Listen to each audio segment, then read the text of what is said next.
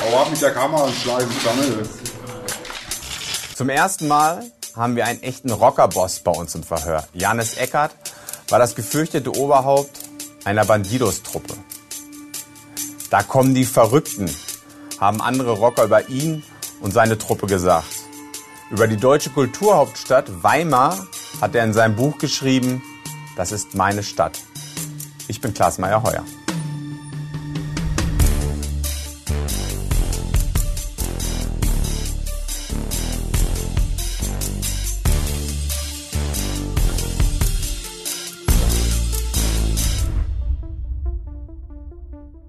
Janis Eckert hat sich hochgeboxt von einem Kind aus ganz, ganz schwierigen Verhältnissen zu einer festen Größe im Milieu.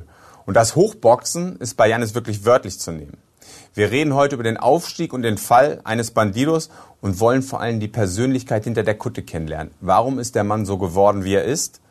Und vor allem die Frage klären, hätte der Staat ihn irgendwann stoppen können? Darüber reden wir heute mit Janis Eckert. Hallo Janis. Hallo Klaas. Kurz, äh, kurze Erklärung, wir beide duzen uns. Äh, wir kennen uns seit 14 Jahren. Ich würde dich auch duzen, wenn ich, wenn ich dich 14 Jahre kenne. Also darum mache ich das Gespräch heute auch alleine ohne Thomas Heise und Christina Pohl. Nur wir beide sprechen heute. Erste Frage. Warum schreibst du in dem Buch, das ist meine Stadt? Was versteht man darunter, das ist meine Stadt? Erklär mal. Warum war Weimar deine Stadt? Äh, ich habe nur Weimar als meine Stadt bezeichnet damals, sondern Jena, Weimar und Apolda. Weil da hatte ich meine Chapter aufgebaut, also sprich das Chapter Jena war zwar in Weimar das Clubhaus, aber das Chapter äh, Bandidos und Bandidos, das war ja unter Jena gelaufen und in äh, Weimar und in Apolda habe ich ein Chicano Chapter reingesetzt und deswegen habe ich das als meine Städte bezeichnet. Man muss noch kurz erklären, Chapter bedeutet, das war sozusagen euer Ortsverein, also eure Abteilung genau, der genau, Bandidos. Genau, genau, genau. Du hattest eine Abteilung in Thüringen aufgebaut, die erste Bandidos-Abteilung in Thüringen. Aber was heißt das, meine Stadt? Gelten da deine Regeln? Was hast du da sozusagen durchgesetzt? Zum damaligen Zeitpunkt sah ich das tatsächlich so, ja. Schreib mal. Ich, ja, ich bin da hingegangen und habe gedacht, äh, die Leute müssen jetzt so funktionieren, wie ich das gern hätte. Das war mein persönliches Denken so. Das kam aber nicht vom Club selber, sondern das habe ich einfach so für mich entschieden, dass es so ist. Die Leute haben einfach so zu agieren und zu funktionieren, wie ich das jetzt möchte. Und deswegen habe ich das als meine Städte bezeichnet. Was ist Leuten passiert, die sich nicht an deine Regeln gehalten haben? beschreib vielleicht mal deine Regeln in der Stadt. Meine Regeln war zum Beispiel, dass ich gern gesehen habe, wenn andere Clubs durchfahren wollen, dass die sich bei mir anmelden vorher, oder? Und wenn sie das nicht gemacht haben, dann gar habe ich die Order rausgegeben, an meine Leute, da trage ich die Verantwortung dafür. Wenn, die, wenn ihr Leute seht, dann reißt ihr dann die Kutte runter, haltet die auf jeden Fall an. Im schlimmsten Fall gibt's auch mal ein paar auf den Kopf. So habe ich das gemacht. Steckbrief.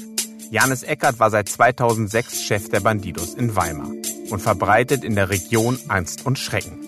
Messerstechereien, ein versuchter Mord und ein Brandanschlag machen damals Schlagzeilen. In mehreren Gerichtsprozessen werden die Rocker angeklagt. 2010 steht auch Janis Eckert vor Gericht wegen Bildung einer kriminellen Vereinigung. Janis Eckert muss für fünfeinhalb Jahre ins Gefängnis wegen Körperverletzung und Hehlerei. Er löst die Bandidos Weimar anschließend auf. Es sind ja ganz schlimme Straftaten passiert in Weimar. Also die Leute hatten massiv Angst vor euch. Nicht nur Rocker, sondern auch ganz normale Leute. Es gab den Vorfall im Cascada, das war eine Bar damals, da wurde jemand abgestochen. In der Diskothek Locker ist ganz viel passiert. Wieso hast du das nicht unterbunden? Warum haben die Leute mehr oder weniger richtig Angst vor euch haben müssen? Also die, die haben die Angst nicht haben müssen, die haben die vielleicht alleine gehabt von sich aus, keine Ahnung, was, was weiß ich, aus welchem Grund auch immer, wahrscheinlich wegen einer Straftat, aber mit dem Cascada, beziehungsweise auch mit dem Loka, da war ich selber nicht dabei, da kann ich dir gleich viel dazu sagen. Ich kenne natürlich diese Vorfälle, ja, aber wie gesagt, damit hatte ich nichts zu tun, da kann ich also nichts dazu sagen. Ich war da selber nicht dabei, ja. Hast du deine Männer dafür bestraft, dass sie das Messer eingesetzt haben? Gegen Zivilisten, in Anführungsstrichen Zivilisten? Heißt bestraft? Äh, nee, eigentlich nicht, oder? Weil es mir ehrlich gesagt scheißegal war. Es hat mich nicht interessiert, ganz ehrlich gesagt. Wenn in Anführungsstrichen unschuldige Menschen abgestochen werden und, das war, und die Leute haben deine Kutte getragen oder eure Kutte? Also erstmal, ob die Leute unschuldig waren oder nicht, das kann ich nicht beurteilen. Wie gesagt, ich war ja nicht dabei. Das weiß ich nicht. Und äh, mir war es ehrlich gesagt zum damaligen Zeitpunkt scheißegal. Ja, nee, habe ich nicht. Ich habe niemanden bestraft dafür. Nein, habe ich nicht gemacht. Also Gewalt war ein ganz fester Teil eures Clublebens. Gewalt war auf jeden Fall ein fester Bestandteil meines Lebens, oder? Und das habe ich natürlich erwartet, dass wenn jemand sich mir anschließt, dass er artähnlich funktioniert wie ich oder agiert in, die, in gewisse Situationen. Wer sich in Weimar nicht an die strengen Regeln von Janis Eckert hielt, musste mit schlimmen Konsequenzen durch den Club rechnen. Der Bandido Andreas F. schlief mit der Affäre eines Clubbruders und wird dabei erwischt. Offenbar aus Angst vor einer Bestrafung stürzt er sich von einer Eisenbahnbrücke. Ich finde, um zu verstehen, wie du so agiert hast früher, bist ja heute nicht mehr so, ist dieses Bild ganz wichtig. Dieser Mann lebt nicht mehr. Erklär mir mal, warum, warum dieser Mann nicht mehr lebt. Der Mann lebt nicht mehr, weil er sich das Leben genommen hat. Und das Leben hat er sich genommen, weil er ähm, eine Regel meines äh, Clubs oder ähm, von meinem äh, Chapter jetzt vom Bandidos MC Jena besagte, äh, die Frau meines Bruders ist unantastbar. Also hatte ich ihn gebeten oder über jemand anderen bitten lassen, ins Clubhaus zu kommen, weil ich vorhatte, ihm äh, übelste Verletzungen zuzufügen. Der hat gesagt, er kommt gleich, er kommt gleich, dann kam er aber nicht. Und dann, ähm, ja, das ging über Stunde hinweg, wo wir im Clubhaus gewartet haben auf ihn. Er kam einfach nicht. Dann bin ich irgendwann nach Hause gegangen. Irgendwann kam dann der hier, und hat dann gesagt, äh, Chefe, komm runter, ganz schnell, oder? Und dann bin ich runtergegangen und hat er gesagt, eben, dass der jetzt tot ist. In, in Weimar gibt's eine ähm, Brücke, die heißt Sechsbogenbrücke, da muss er runtergesprungen sein. Ja. Die Geschichte ist ja schon ein bisschen her, das Ganze ist im Sommer 2008 Ach, passiert. Ja. 2008. Also der Todesfall war am 25.08.2008, das weiß ich nicht sicher, oder? Hm. Tut dir das leid? Sind 14 Jahre her.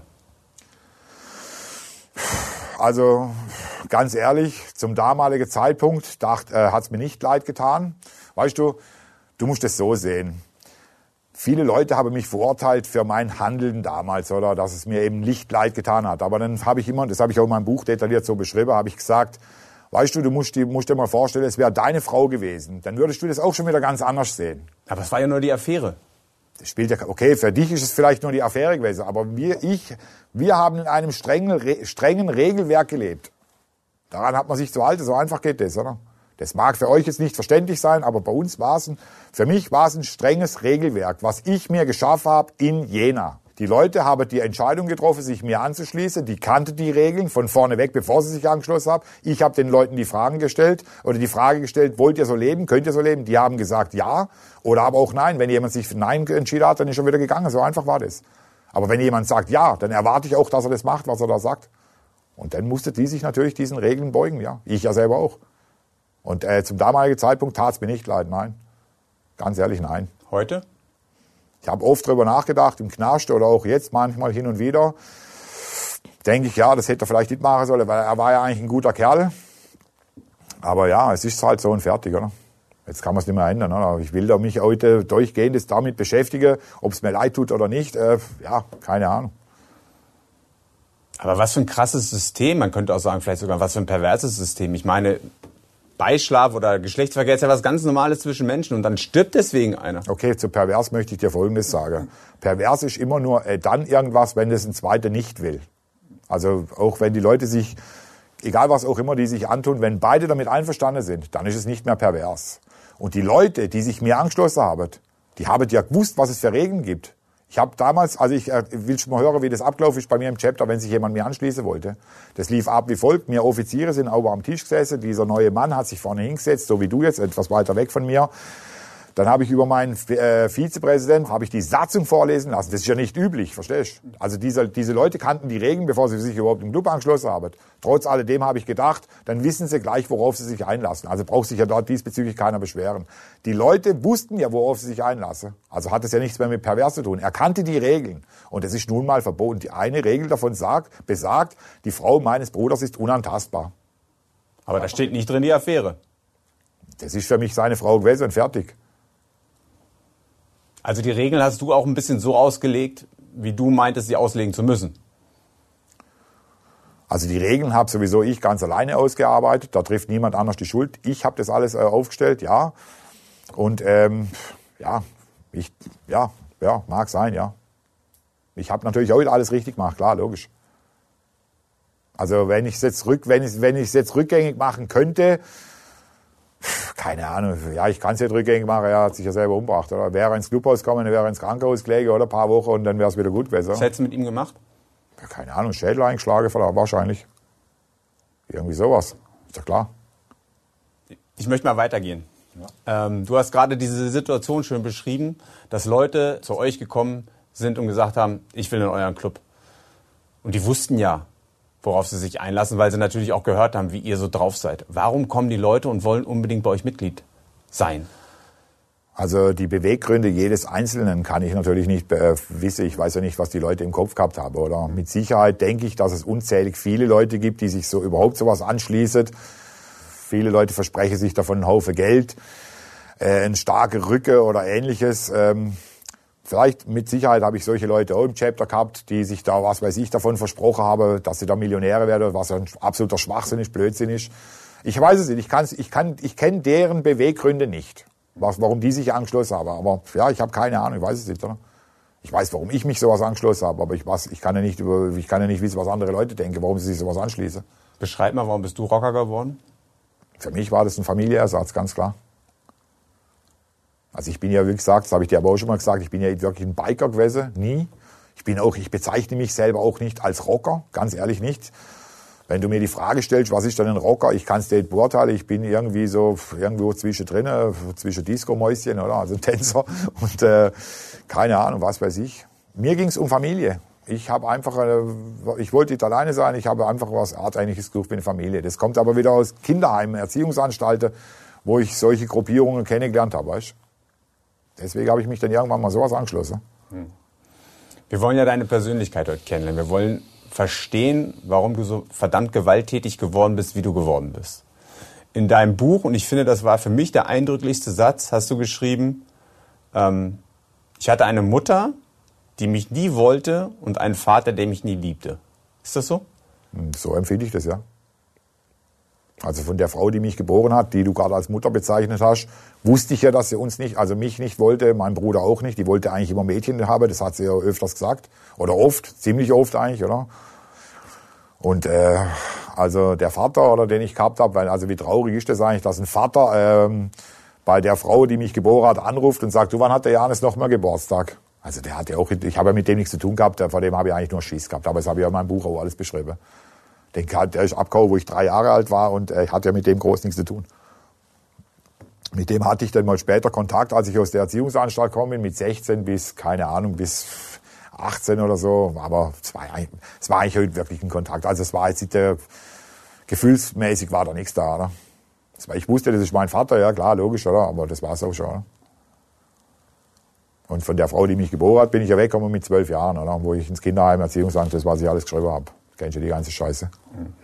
Es gibt ja Experten, die sagen, die, die früheste Kindheit ist ganz wichtig für das spätere Leben. Kannst du ein bisschen beschreiben, wie deine Kindheit so aussah, sagen wir die ersten paar Jahre? Damit man das versteht? Ich kann, ja, es wurde sich wirklich um mich gekümmert, oder? Es war eigentlich egal, was ich mache, oder? Ich habe angefangen mit Klo mit sechs Jahren, das hat einfach keine Sau interessiert. Ja, ich war draußen bis nachts um eins, zwei, äh, es hat einfach niemand interessiert. Es war einfach so und fertig, oder? Ich war auf, die, auf der Straße rumgehängt und fertig. Du beschreibst in deinem Buch sehr eindrücklich, wie viel Gewalt du angewendet hast im späteren Leben. Ist dir Gewalt widerfahren in der Kindheit? Auch, ja. Da willst du aber nicht mehr drüber sagen. Oder? Ich möchte niemandem die Schuld zuweisen dafür, wie ich geworden bin. Oder ich war, das mag sich arrogant und eingebildet anhören, aber ich, ich hielt mich damals schon für recht intelligent. Also ich wusste schon genau, äh, was ich da mache. Weißt du, ich habe mich in frühester Kindheit dafür entschieden, Gangster zu werden. Und das mit allen Konsequenzen. Und das habe ich eigentlich durchgezogen bis, äh, bis zu meiner Haftentlassung. Und da ist niemand verantwortlich. Das habe ich alles für mich als eine so entschieden. So wollte ich leben und fertig. Jetzt mal rein hypothetisch.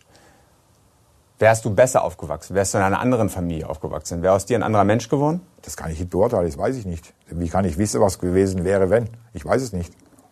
Kann sein, kann aber auch nicht sein. Ich kenne auch Leute, ich kenne zum Beispiel jemand aus Singe, der ist, äh, der, das ist das Elternhaus, gut, der ist adoptiert, aber als in frühester Kindheit ist der adoptiert worden und äh, die Eltern sind Millionäre, die haben ein riese Unternehmen und der war auch im Gefängnis, oder? Das kann, kann ich nicht beurteilen, ich weiß es nicht. Ich habe das auch schon gelesen, was du da sagst, dass, das in, dass die früheste Kindheit prägen soll. Ja, das mag alles sein. Vielleicht mag das auch der Grundstein gewesen sein dafür, dass ich mich dann später im Alter von sieben, acht, neun Jahren dafür entschieden habe, so zu, zu leben, wie ich nun mal gelebt habe. Das weiß ich alles, das kann ich nicht beurteilen. Ich bin kein Psychologe. Das mag alles sein, ich weiß es nicht. Oder? Wenn man jetzt mal davon ausgeht, am Anfang deines Lebens warst du eher ein Opfer. Wann ist aus dem Opfer ein Täter geworden? Ich war schon Täter, wo ich in der Schule angefangen habe, meine Mitschüler zu erpressen. Oder? Aber da ging es halt darum, weißt du, ich bin aus ziemlich armen Familienverhältnissen.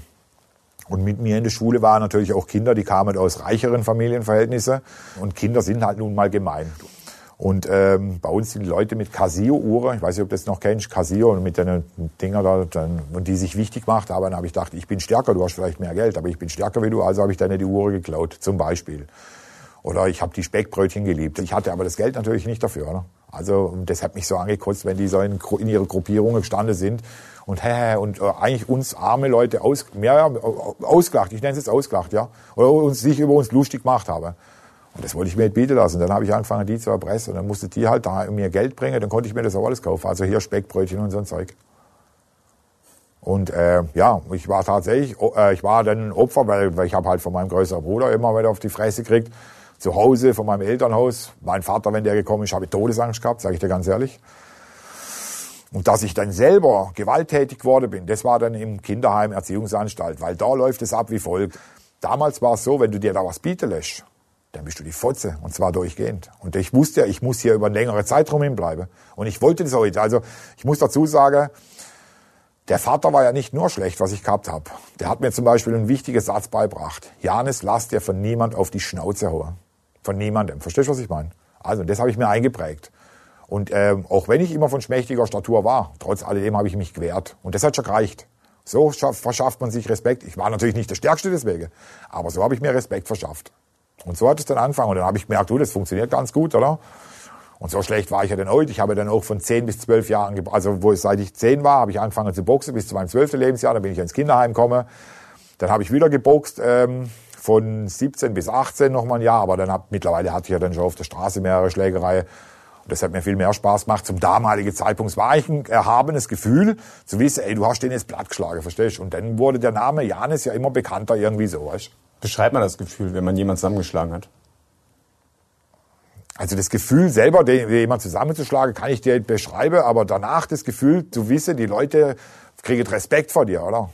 Das ist schon ein geiles Gefühl gewesen, oder? Oh, guck mal, das ist der Janis. Guck mal, das ist der Janis. So, das wurde dann immer mehr, oder?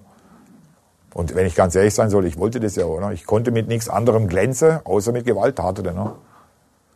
Natürlich, ja, ich weiß, Armutszeugnis wenn ich heute zurückschaue, oder, ist Armutszeugnis, klar, logisch, oder? Als du ins Kinderheim nach Tübingen gekommen bist. Tübingen war es erst, ja, stimmt. Ja. Da hast du erstmal geheult, ne? Ich habe nein, nein, nein, nein. In Tübingen habe ich überhaupt nicht geheult. In Tübingen gar nicht. In Freiburg habe ich ständig geheult. In Tübingen war ich, muss ich dazu sagen, nur eine Woche. Das war eine Probezeit, das weiß ich noch ganz genau.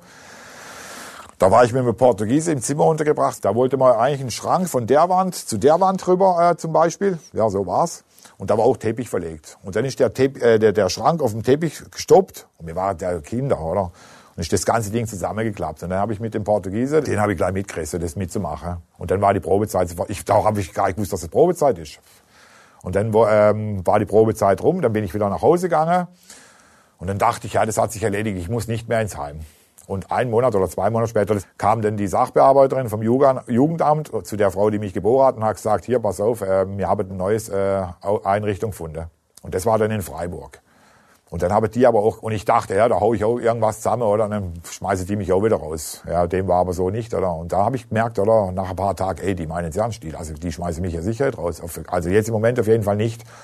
Und dann habe ich so drüber nachgedacht, dass mir die, dass mir das schon fehlt, singe und auch die Frau, die mich geboren hat. Ja, ich hatte die ja zu dem Zeitpunkt geliebt. Ich war ein Kind, überleg mal, ich war zwölf Jahre alt.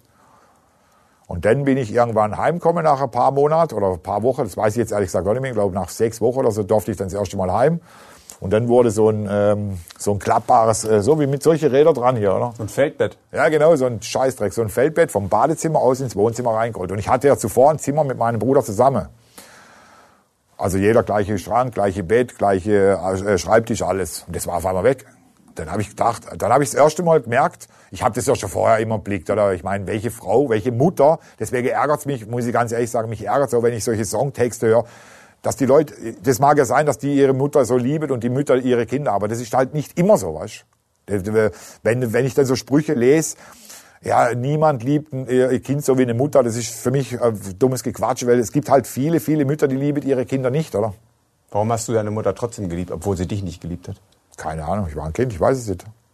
Ich habe aber dann an diesem Moment habe ich aufgehört, wo ich das mit dem Feldbett gesehen habe, wo das ins Wohnzimmer reingerollt wurde, habe ich die Nacht drüber nachgedacht, habe ich gesagt, äh, eine Mutter kann ihren Sohn so nie lieben, wie eine Mutter ihr Kind lieben sollte, nach der Aktion mit dem Feldbett. Also ich war abgeschrieben für die, verstehst du? Es gab einfach keinen Platz mehr für mich. Und von dort an wollte ich dann eigentlich ehrlich gesagt gar nicht mehr heim. Hast du heute Kontakt zu deiner Mutter? Nein. Möchtest du auch nicht mehr haben? Nein. Letztes Mal gesehen, 97. Dein Vater? Der ist tot. Der ist gestorben, wo ich im Knast war. Was glaubst du, was hast du dann von deinem Vater geerbt? Man also das Einzige, was ich von dem geerbt habe, war, ja, so traurig es sich so anhören mag, das war früher ein Fremde-Legionär. Und der muss immer sehr gewalttätig gewesen sein. Also meine Onkels und meine Tante haben immer gesagt, das hat er von seinem Vater, original wie sein Vater, oder? Das Gewalttätige. Aber das war das Einzigste, oder? Hoffe ich doch. Hätte der Staat irgendwas anderes machen können? Hätte der Staat irgendwie anders agieren können, sodass es vielleicht aus dir nicht so ein gewalttätiger Mensch wird? Was glaubst du? Weiß ich nicht. Keine Ahnung.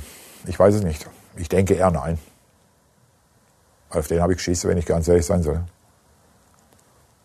Ich denke nein.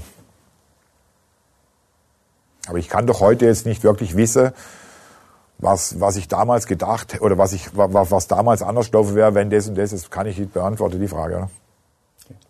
Du hast mal ein Fahrrad geschenkt bekommen von deiner Mutter. Erzähl das stimmt, mal. ja. Oh Gott, oh Gott. Das war teuer, das hat 350 Mark gekostet. Das habe ich geliebt. Ey, das war sogar damals schon schwarz-gelb, wie später denn, äh, zig Jahre später, der gelbe Ghostwriter Patch. Also der MC, wo ich dann, wo ich mich angeschlossen habe. Auf jeden Fall das Fahrrad habe ich geschenkt gekriegt, zu meinem zwölften Geburtstag übrigens. Das weiß ich, werde ich auch nie vergessen. Und ich hatte, ich, also ich hatte eine Freundin, die war 16 damals, mit der habe ich zum Beispiel den ersten Zungekuss gemacht und so ein Zeug. Also die hat mir das Küsse beigebracht. Und die hatte aber davor einen Freund. Und der war auch schon in so einer Biker-Gang da irgendwie. Aber ich weiß jetzt gar nicht mehr, ob die einen Patch drauf gehabt aber es sind halt alle so PX-Mofa und so ein Zeug und Herkules und das, was halt damals in den 80er Jahren gäbe, gefahren. Dann war die mit dem nicht mehr zusammen. Der war ja weitaus älter wie ich. Der war ja fünf, sechs Jahre älter wie ich. Ich glaube, die waren schon alle 17, 18. Ja, so, so irgendwie. Auf jeden Fall hatte der, ähm, also und der hatte schon einen schweren ähm, äh, Mofa-Unfall mit dem Ding und dem hatte ein Bein gefehlt. Das werde ich auch nie vergessen. Und der war so eifersüchtig auf mich, dass der mein Fahrrad genommen hat. Wir haben uns immer bei uns vom Haus am Wald getroffen, hat er mein Fahrrad genommen und hat es komplett am, Wald, äh, am Baum zerhämmert. Total. Was hätte ich machen sollen? Ich war zwölf Jahre alt, ich war ein kleines Kind, oder? Aber ich bin halt auch ein Typ, oder ich vergesse niemanden, der mir was Gutes tut. Ich vergesse allerdings auch niemals jemanden, der mir was Böses tut. Und wo ich dann äh, etwas älter war, zehn Jahre später circa, oder 22, 23, habe ich die Geschichte natürlich immer noch nicht vergessen. Dann habe ich den angerufen, habe den ausfindig gemacht über jemanden, habe den angerufen, habe ich gesagt, du pass auf, ich krieg von dir 350 Mark. Dann sagt er, für was? Ich sage, vor zehn Jahren hast du mir mein Fahrrad kaputt geschlagen und jetzt will ich das Geld. Er hat gesagt, ja, zahl das nicht. Habe ich gesagt, pass auf, ich kann zu dir kommen, ich reiß dir deine, deine Ding raus, deine Prothese und steck sie dir in deinen Arsch rein. Also zahl es lieber. Er hat gesagt, du, ich rufe dich zurück, Janis. Dann hat er mich äh, zehn Minuten später zurückgerufen und hat gesagt, sein Cousin kam mit dem, äh, kommt mit dem Geld. Das hat er dann tatsächlich auch gebraucht. Da war mein bester Freund, der Daniel, den kann ich auch namentlich hier benennen, der steht auch im Buch. Den kenne ich schon vom Kindesstadt an. Und dem hat er das Geld gebracht. Also der Daniel war dabei und der Cousin, von dem hat mir dann die 350 Mark gebracht. Das war die Geschichte mit meinem Fahrrad. Aber deine Mutter hat dir ein Fahrrad gekauft? Ja, ja. Hat sie gut gemacht, ja. Du bist später Türsteher geworden. Beschreib mal, warum bist du Türsteher geworden und wie kommt man an die Tür?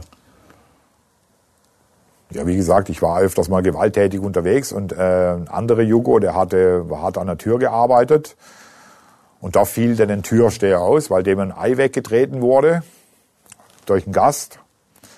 Und dann war ja ein Türsteher weniger dort und dann hat er mich gefragt, ob ich das nicht machen wollen würde. Und da habe ich Bock drauf gehabt, weil mit Arbeit habe ich es jetzt nicht so wirklich gehabt, wenn ich ganz ehrlich sein soll. Und dann habe ich da angefangen, als Türsteher zu arbeiten.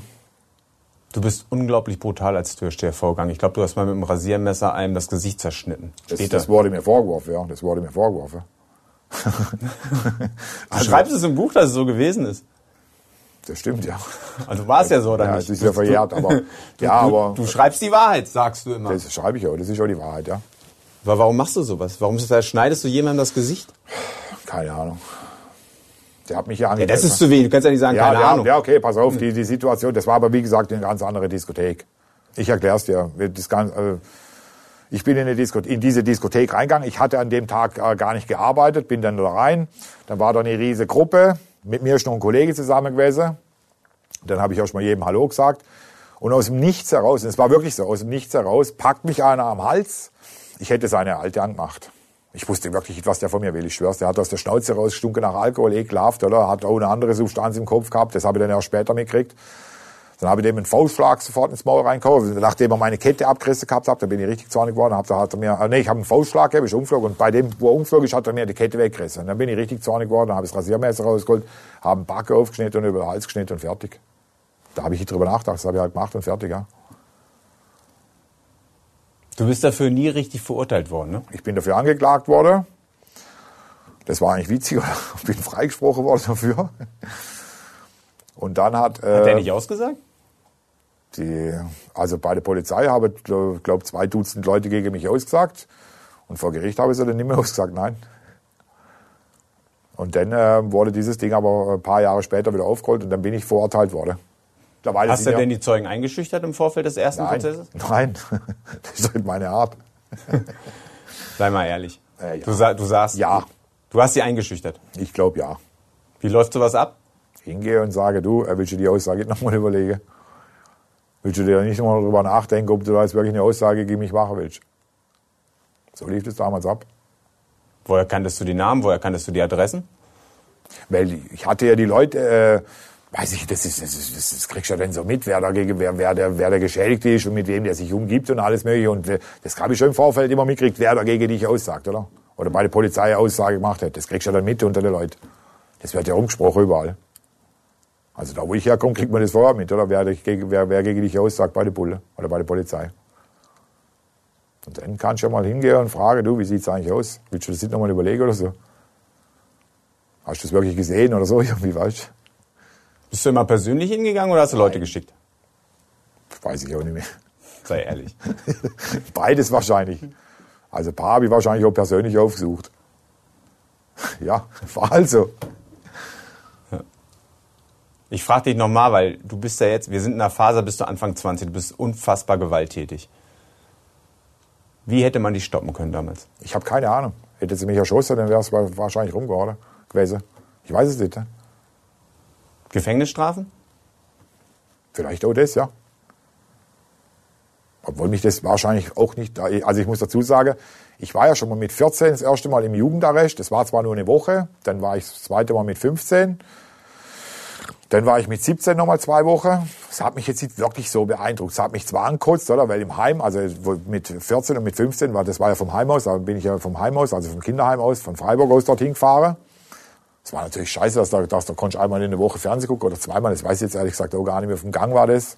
Also in der Zelle selber hatte ich nichts, außer Tisch, Bank, äh, äh, Tisch, äh, Bett und ähm, ja, das war's eigentlich sogar schon. Und ein Stuhl natürlich, klar, logisch.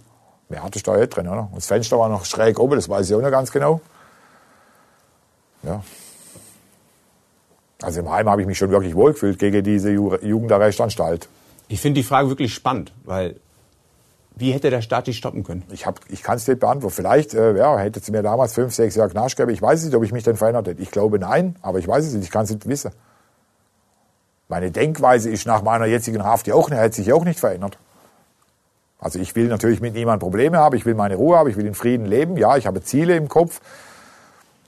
Aber äh, ja, ich weiß es nicht. Ich kann dir die Frage nicht beantworten. Wie hätte die mich stoppen können? Wahrscheinlich. Hätte sie mich erschossen. Fertig. Was rum gewesen? Keine Ahnung. Du bist ja kein dummer Mensch, du hast auch eine Berufsausbildung. Beschreib mal, was bist du vom Beruf? Maschinenbaumechaniker. Ich habe sogar einen Zwei im Gesellebrief. Ich war sogar der Einzige, der eine Funktion am Gesellestück gehabt hat damals. Die habe ich aber erst gemacht mit 19 bis 21. Das war eine Umschulung. Beschreib mal, warum du, wie, wie ist deine Lehre verlaufen? Wenn man dich wahrscheinlich so sieht oder wenn man das hört, was du bisher gesagt hast, denkt man so, einen Beruf hat er garantiert nicht. Aber wie bist du zu deinem Beruf gekommen? Das Arbeitsamt ist mir ständig auf den Sack gegangen mit irgendwelchen äh, Dinger, wo ich mich hätte vorstellen sollen, was weiß ich. Das war mir alles zu dumm. Dann hatte ich, äh, genau, dann hatte ich erstmal als Maurer angefangen. Ich habe also eine, äh, versucht, eine Maurerlehre zu machen. Das ging aber auch schief nach drei, vier Wochen. Da habe ich gleich mal ein Geselle platt geschlagen, weil der mich schikaniert hat. Für mich war das reine Schikane, weil äh, Zwischen 12 und 1 war Mittagspause und der hat mich direkt um 12 losgeschickt, ums Mittagessen für die andere zu holen. Also auch für mich natürlich, oder? Aber der Weg allein, ich war schon eine halbe Stunde von meiner Mittagspause rum. Dann hatte ich den tatsächlich höflich gebeten, weil es war ja ein Geselle, habe ich gesagt, du mach mir doch einen Gefallen, schick mich doch bitte eine halbe Stunde vorher los, weil äh, mir fehlt ja die halbe Stunde bei meiner eigenen Pause. Und dann hat er mich halt als Trottling gestellt, als dummes Stift, also Lehrling heißt das bei uns und ich weiß nicht, wie das hier heißt. Und dann ist halt mit mir durchgegangen, Sicherung durchbrannt, halb im V-Schlag, habe ich schon umgeflogen, fertig. Und dann hat der Chef gesagt, du ja, brauchst nicht mehr, komm, fertig. Ja. Und dann war das erledigt. Kurze Zwischenfrage. Was muss passieren, damit bei dir eine Sicherung durchbrennt? Damals? Ja. Ziemlich schnell, ja. Ein falscher Blick, eine falsche Geste, ein falsches Damals, Wort? damals ja, ja. Das hat gereicht. Das hat gereicht damals, ja. Damals. Also ich wurde ja im, im Gefängnis, äh, hatte ich ja viele Gespräche mit Psychiatern und Sozial, also jetzt auch hier in, in der DDR im Knast. Und da hatte eine Psychiaterin gesagt, oder der hat es mir so erklärt, jeder Mensch äh, trägt psychopathologische Anteile in sich. Und meine wäre wahrscheinlich, oder wäre weitaus ausgeprägter wie bei solchen Leuten jetzt wie bei dir oder was weiß ich, bei wem auch immer. Vielleicht hängt es damit zusammen, keine Ahnung. Ne? Psychopathologische Anteile versteht nicht jeder. Was meinte der damit? Also es, es wurde immer, ich, also ich eigentlich wurde ich als Psychopath hingestellt. Das wollte ich aber nicht, weil ein Psychopath, da habe ich mich natürlich belesen, Psychopathe empfinde keine Empathie für gar nichts. Aber ich bin ja ein Typ, ich liebe ja Kinder und Tiere über alles. Ich könnte es zum Beispiel niemals einem Behinderten oder einem alten Mensch oder einem Kind oder einem Tier was antun. Also habe ich immer viel Wert drauf gelegt, dass ich nicht als Psychopath dastehe. Und dann äh, kam tatsächlich ein Psycholo äh, Psychiater, oder? Der war wirklich in Ordnung. Und der hat dann gesagt, pass auf, du hast zwar weitaus äh, deine äh, psychopathologische Anteile, bedeutet das, äh, das kann ich dir ehrlich gesagt nicht so wirklich erklären, aber das muss jeder Mensch in sich haben. Und das hat, der hat es mir irgendwie so erklärt, dann hast du eine weniger, äh, eine geringere Hemmschwelle, irgendwelche bösartige Dinge zu tun, wie jetzt jemand anderes. Also ich könnte mir vorstellen, dass es bei dir weitaus mehr braucht, also dass ein böser Blick beziehungsweise ein böses Wort in deine Richtung jetzt nicht unbedingt reicht, dass du ähm, irgendwas ziehst, ein Stück Metall oder was Artähnliches oder dem einen Faustschlag in die Schnauze auf. Das kann ich mir jetzt bei dir persönlich nicht vorstellen. Bei mir hatte das damals auf jeden Fall gereicht so, ja. Hm. Kommen wir nochmal zurück. Du hast also eine Berufsausbildung. Warum hast du kein ganz normales Leben geführt? Du hattest einen Beruf, du hättest Geld verdienen können, hättest deine Ruhe haben können. Wollte ich nicht mehr. Warum nicht? Weil ich äh, von diesem System hier, ähm, also ich, ich glaube schon eine ganze Weile, also guck mal, ich bin schon als Kind von Polizisten zusammengeschlagen worden, also habe ein paar in die Fresse gekriegt. Zusammengeschlagen ist jetzt viel, aber ich habe schon ein paar in die Fresse gekriegt, wegen mit Diebstahl. Da wusste ich schon, dass das, nicht, dass das eigentlich nicht äh, möglich ist, dass man das eigentlich nicht darf als Polizist. Also wurde für mich ziemlich schnell klar, wenn die machen, was sie wollen, dann mache ich auch was. Wenn der Gesetzgeber sich nicht an die Gesetze hält, die er selber rausbringt, warum soll ich mich denn daran halten? Verstehst du, was ich meine? Nee, nicht so richtig, weil wenn sich alle Menschen so wie verhalten würden wie du, wie würde dann unsere Gesellschaft aussehen? Sehr, sehr schlecht, oder? Aber so verhalten, nein. Du bist ja davon überzeugt, dass du hier im demokratischen Rechtsstaat lebst. Das nehme ich jetzt einfach mal an. Das unterstelle ich dir jetzt einfach mal ganz pauschal. Der hat sicherlich ein paar Fehler, aber insgesamt gibt es kein besseres System. Das ist meine ganz feste Meinung, ja. Ja, das ist ja absolut legitim, das ist ja okay, das gestehe ich dir ja auch zu. Aber dann möchte ich bitte, erwarte ich auch, dass man mir auch meine äh, Meinung nicht absprechen möchte oder beziehungsweise, dass man auch das respektiert. Und ich bin davon überzeugt, dass es eben kein äh, demokratischer Rechtsstaat mehr ist, oder? Und warum soll ich mich an Gesetze halten? Und meine persönliche Meinung ist, warum sollte ich mich an Gesetze halten von jemandem, der sie rausbringt, sich aber selber auch nicht daran hält? Da gibt's unzählige. Aber Janis, wenn alle Menschen so leben wie du, dann ist Gesellschaft nicht möglich. Das ist nur noch Mord und Totschlag. Ob das dann nur Mord und Totschlag wäre, weiß ich nicht. Mit Sicherheit wäre es weitaus schlimmer, ja. Aber äh, ja, das erwarte ich ja auch nicht, dass alle so leben, wie ich gelebt habe. Betonung liegt ja hier auf habe, oder? Wie ich gelebt habe. Eine Zeit lang hast du aber noch ganz anders gelebt. Von Prostitution. Beschreib mal, wie bist du in dieses Milieu reingekommen? Ich habe einen guten Freund gehabt damals. Der war mit einer Tänzerin zusammen. Also eine Table-Dancerin, die dann aber der Prostitution nachgegangen ist. Dann habe ich gesehen, wie viel Kohle der hat. Und äh, als Türsteher lernst du natürlich auch Prostituierte kennen. Das ist nun mal so in Diskotheken treibe die sich ja auch um. Dann hatte ich auch eine kennengelernt. Die war bereit, äh, mit mir zusammen zu sein. Die hatte sich tatsächlich in mich verliebt. Ich meine, das sprach ja für ihren guten Geschmack. Ich meine, ich mache nun mal eine Bella Figura, aber war ja so. Und äh, dann war ich mit der zusammen und ähm, dann hat die mich damit unterstützt, finanziell, ja. Also hat mich teilhaben lassen an ihrem äh, Leben. Und das ist ja nicht schlecht. Aber ist das nicht komisch, mit einer Frau zusammenzuleben, die gleichzeitig mit ganz vielen anderen Männern schläft? Für wen denn? Wieso ist das komisch? Ja, für dich. Für mich war das nie komisch, oder? Ist man da nicht eifersüchtig? Nein, ich nicht. Also ich war da nicht eifersüchtig. Äh, und auch das habe ich natürlich detailliert beschrieben in meinem Buch. Äh, ich äh, habe mehr Respekt vor einer Hure, das nämlich die genaue Berufsbezeichnung ist, wie vor irgendwelchen Damen, die sich in der Diskothek mit irgendwelchen Leuten, äh, von sich, sich von irgendwelchen Leuten einladen, einladen lassen zu irgendeinem Getränk, was auch was, im Buch habe ich geschrieben, Jackie Cola, zwei, drei Jackie Cola, das spielt ja keine Rolle, was für ein Getränk. Und das habe ich selber gesehen als Türsteher. Ich war zehn Jahre an der Türe gestanden, überall. Wie denn ähm, Dame rauslaufe mit tatsächlich an einem selben Abend mit zwei verschiedenen Typen und sich dann flachlegen lasse, äh, umflügen lasse wie ein Acker hinter im Auto drin. Oder? Und das, vor sowas habe ich keinen Respekt. Ja. Aber das sind genau die denn, die solche Damen... Aber du weißt doch, als Zuhälter. Ich bin kein Zuhälter. Ja, oder jemand, der mit einer Prostituierten zusammenlebt, dann weißt du doch eigentlich, das tut dieser Frau nicht gut. Die allermeisten Prostituierten machen das drei, vier Jahre und sind danach körperlich und psychisch fertig. Das sagst du, oder? Nee, das ist meine Erfahrung. Ich habe auch mit anderen Leuten gesprochen, die sagen, eine, gut, eine Frau hält das drei, vier Jahre durch. Danach ist die eigentlich mit ihrem Leben durch. Okay, ich habe unzählig viele oder sehr, sehr viele Damen kennengelernt in dem Milieu, die das heute immer noch machen, die heute zum Teil immer noch mit mir Kontakt haben, die mit mir zusammen gelebt haben. Also so schlecht kann ich ja nicht zu denen gewesen sein, oder? Wenn die, wie gesagt, heute noch mit mir Kontakt pflegt. Und zwar ein guter Kontakt. Ich habe natürlich, da gibt's natürlich auch eine Kehrseite der Medaille, die du jetzt gerade äh, beschreibst. Ich kenne zum Beispiel unzählig viele Damen, die sagen, ich kann mir gar nichts anderes vorstellen, mhm. wie der Prostitution nachzugehen. Das Problem ist, diese Gesellschaft verurteilt diesen Job immer wieder aufs Neue. Oder? Und ich verurteile nicht die Frauen, ich, ich verurteile die Typen, die davon leben. Okay. Dann ist ich sage, ich würde sagen, die das machen, sind zu faul zum Arbeiten und zu feige zum Klauen. Ich war, ich war auch nicht zu, äh, zu feige zum Klauen, das habe ich auch gemacht. okay. Nein, das respektiere Aber ich. Aber ist doch unehrenhaft, oder? Eine Frau für sich arbeiten zu lassen, so eine Arbeit anzunehmen, oder? Also was heißt unehrenhaft? Wenn, ja gut, über Ehre kommen wir ja mit Sicherheit auch noch irgendwann zu sprechen, oder? Aber ähm, ja, das, das sieht, der, sieht jeder, wie er mag, oder? Für mich ist das nichts mit unehrenhaft zu tun. Ich meine, die Frau, die arbeitet ja so oder so, ob die jetzt mit mir zusammen ist oder aber auch nicht. Und wenn die sagt, wenn die sich dafür entscheidet, sie mit mir, mit mir zusammen leben zu wollen, dann finde ich das nur großzügig, wenn sie sagt, hier, pass auf, ich kaufe dir jetzt mal das dazu, eine schöne Hose oder was weiß ich. Verstehst du, was ich meine? Wieso soll ich das jetzt annehmen? Hast du Frauen psychologisch unter Druck gesetzt, damit sie arbeiten gehen? Nein. Ganz ehrlich? Ganz ehrlich, nein. Nein, ich habe eine Frau nie psychologisch unter Druck gesetzt oder Gewalt, äh, äh, äh, mit Gewalt unter Druck gesetzt, arbeiten zu gehen. Nein, das habe ich nie gemacht. Ich aber, das, die, aber das ist Gewalt gegen Frauen angewendet. Das habe ich auch gemacht. Ja. Das tut mir unsagbar leid. Das ist das Einzige, was mir eigentlich unsagbar leid tut. Ja. Das würde ich nie mehr machen. Das habe ich mir geschworen, wo ich aus dem Gefängnis gekommen bin, nie mehr eine Frau zu schlagen. Ganz klar, ja. Aber das hat nichts mit dem Job zu tun gehabt. Also ich hatte ja auch Beziehungen, die nicht der Prostitution nachgegangen sind. Auch die hatte ich geschlagen. Das hat, wie die, Warum? Das hat, weil ich halt ganz dicht war, ganz einfach weil ich da mich selber als Stück Scheiße bezeichne, was in Bezug auf dieses, was ich gemacht habe, ja. Aber das hat nichts mit der Prostitution zu tun gehabt. Also ich habe nicht keine Frau mit Gewalt zur Prostitution gezwungen. Ich habe zum Teil Frauen tatsächlich überredet, das zu machen, ja, mit Psychologie, klar, aber nicht mit psychologischem Druck, sondern anders, mit Raffinesse, sage ich jetzt mal. Beschreib mal diese Raffinesse, was bedeutet das? Ich, wie kriegt man eine Frau dazu, anschaffen zu gehen, wenn es nicht mit Druck funktioniert?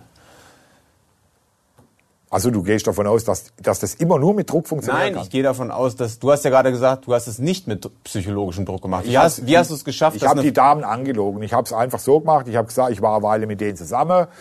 Ich habe denn die Beziehung, die, die Anfangszeit so schön wie nur möglich gestaltet. Und dann irgendwann bin ich ums Eck gekommen und habe gesagt, du pass auf, ähm, ich habe nicht mehr so viel Zeit, ich muss mich darum kümmern, ich muss mich darum kümmern, ich muss mich darum kümmern, mir fehlt da Geld, mir fehlt da Geld ja, kann ich dir irgendwie helfen, kam dann die Frage. Tja, aber ob du das machen würdest, so, habe ich dann gesagt. Ja, wie kann ich dir denn helfen? Und dann habe ich gesagt, ja, indem du der Prostitution nachgehst. Dann habe ich die drüber nachgedacht und dann sind die gekommen und habe gesagt, ja, das machen wir. Und das habe ich sie freiwillig gesagt. Janis, in deinem Buch beschreibst du, dass dir eins verdammt wichtig ist. Die Wahrheit. Ja, dass du immer Wahrheit. ehrlich bist. Ja. Das hört sich jetzt aber gerade nicht so an. Du hast gesagt, du hast die Frauen angelogen. Ja, klar. Ja, damals, ja. Im Moment, ja. Das habe ich aber auch so gesagt, dass ich die Frau scheiße behandelt habe, ja. Damals habe ich die angelogen, ja. Ich war ja nicht immer ehrlich. Ich war bei der Polizei oder bei vor Gericht natürlich auch nicht ehrlich. Nicht immer, oder? Also vor Gericht habe ich gar nichts gesagt und bei der Polizei habe ich meine, äh, mein Ding hier angegeben, hier mein äh, Personalien fertig, oder? Aber, ja, also letztendlich hast du die Frau manipuliert? Ja. Könnte man so sagen, ja. Kommen wir nochmal zum ganz anderen Kapitel. Janis, das bist du, ne? Ja. Das war ich, ja. Was steht hier unten? Giato. Wer ist das? Mein verstorbener Hund, der mit mir vorne auf dem Buch drauf ist. Warum tätowierst du dir den Namen eines Hundes auf den Rücken? Den habe ich nur einmal hier drauf tätowiert. Ich habe meine Kinder alle, also meine, ich bezeichne meine Hunde als meine Kinder. Das sind die, die mich nie enttäuscht haben, die ich über alles liebe. Wahrscheinlich bis zu meinem letzten Atemzug. Das wird sich nie ändern und deswegen habe ich mir den kompletten Körper mit meiner Geschichte zumalen lassen. Weil das ist ja übrigens hier auch, oder? Mit in der Mutter Maria ihre Arme, oder? Also du bezeichnest einen Hund als dein Kind? Genau. Nicht ein Hund, sondern meine ganze Hunde. Für mich sind alle Tiere wie Kinder, oder? Das ist meine persönliche Meinung dazu, oder? Das mag sich für dich jetzt wegen verwirrend anhören. Ich habe persönlich keine, wie gesagt, keine Menschenkinder. Vielleicht würde ich dann tatsächlich nochmal differenzieren, was ich mir jetzt im Moment nicht vorstelle könnte mhm. oder kann. Ich weiß es wie gesagt nicht. Mhm. Aber für mich sind das meine Kinder, ja. Ich liebe halt Tiere über alles. War dir Giato wichtig als Menschen? Ja. Das war für mich immer die Nummer eins. Wichtiger als deine Freundin, deine ja, Frau? Klar. Wie, ja klar. Natürlich. Das war für mich das Wichtigste, was ich jemals im Leben mit mir, was mit mir gelebt hat. Und ich habe auch, muss ich auch ganz klar sagen, ich habe zu jeder Frau, das habe ich jetzt gerade vor ein paar Tagen noch zu jemandem am Telefon gesagt, ich habe zu jeder Frau, mit der ich zusammen war, gesagt, ich erwarte von dir, dass du den Giato immer mehr liebst wie mich. Das habe ich auch ganz klar erwartet, ohne Spaß. Weil ich wusste ja schon immer, wie ich lebe und ich wusste auch, dass das irgendwann mal früher oder später äh, Konsequenzen haben wird. Und dann hatte ich immer die Angst, was passiert mit meinem Kind, also mit dem Giato. Ich komme immer klar alleine irgendwie, egal wo ich bin, ob ich im Gefängnis bin oder was weiß ich. Aber ich wollte nie, dass mein Kind, was ich ja selber noch zum Schluss gemacht habe, meine Kinder im Stich lasse durch meine Haften. Dafür schäme ich mich ja, das habe ich aber alles auf meinem Bein tätowiert.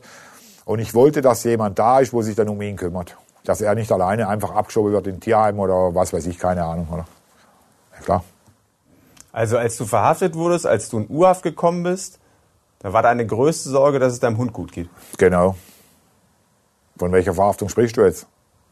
Beispielsweise von der ersten da in Süddeutschland noch. Ja, da war ja, das war für mich die Hölle, oder? Ich bin durch die Hölle gegangen im Knast, oder?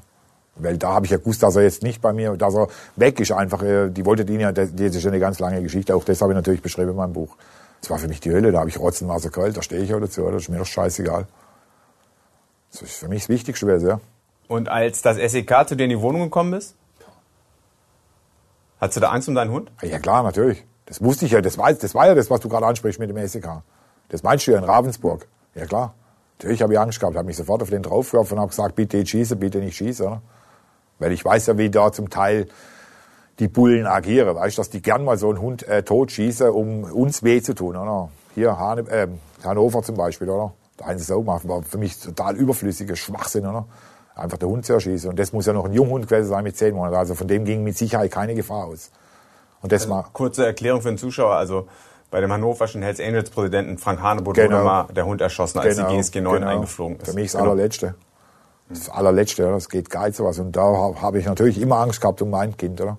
Dass der irgendwann nur erschossen wird. Obwohl das ja später war, oder? Aber die Angst hatte ich ja vorher, weil ich, weißt du, auch das habe ich natürlich beschrieben. Ähm, für mich ist, ich würde mir jetzt zum Beispiel so einen Dreck wie ACAB nie tätowieren lassen. Weil für mich nicht. Muss man kurz erklären, ACAB bedeutet All Cops are Bastard, ne? Tragen viele Rocker als Tätowierung. Moment, das trage ich, also ich, so viele Rocker kenne ich gar nicht, die das tragen, wenn ich ehrlich sein soll. Ich aber es gibt welche, die tragen das. Ich habe ja, ich habe aber unzählig viele äh, Kleinkriminelle im Knast gesehen, wo das drauf gehabt haben, oder ich kenne auch so Leute, wo das drauf haben. Für mich nicht nachvollziehbar. Ich würde mir sowas nicht tätowieren, weil für mich persönlich ist nicht jeder Bulle eine Fotze, oder? Ich habe auch Bullen kennengelernt und das mag jetzt der Zuschauer halten, kann er denken, was von mir, was er will. Ich habe Bullen kennengelernt, die waren total in Ordnung, sage ich dir ganz ehrlich. Ich habe mit denen nichts zu tun. Ich habe mir nichts vorzuwerfen. Ich brauche kein schlechtes Gewissen, aber dass ich schon mal mit denen zusammengearbeitet habe. Aber ich habe tatsächlich Bullen kennengelernt, die waren wirklich in Ordnung. Kannst du mal Polizisten sagen? Also ja, okay, Polizist, ja. Das hätte ich dann noch im nächsten Teil gesagt, oder? also nochmal zurückkommen zu deinem Hund.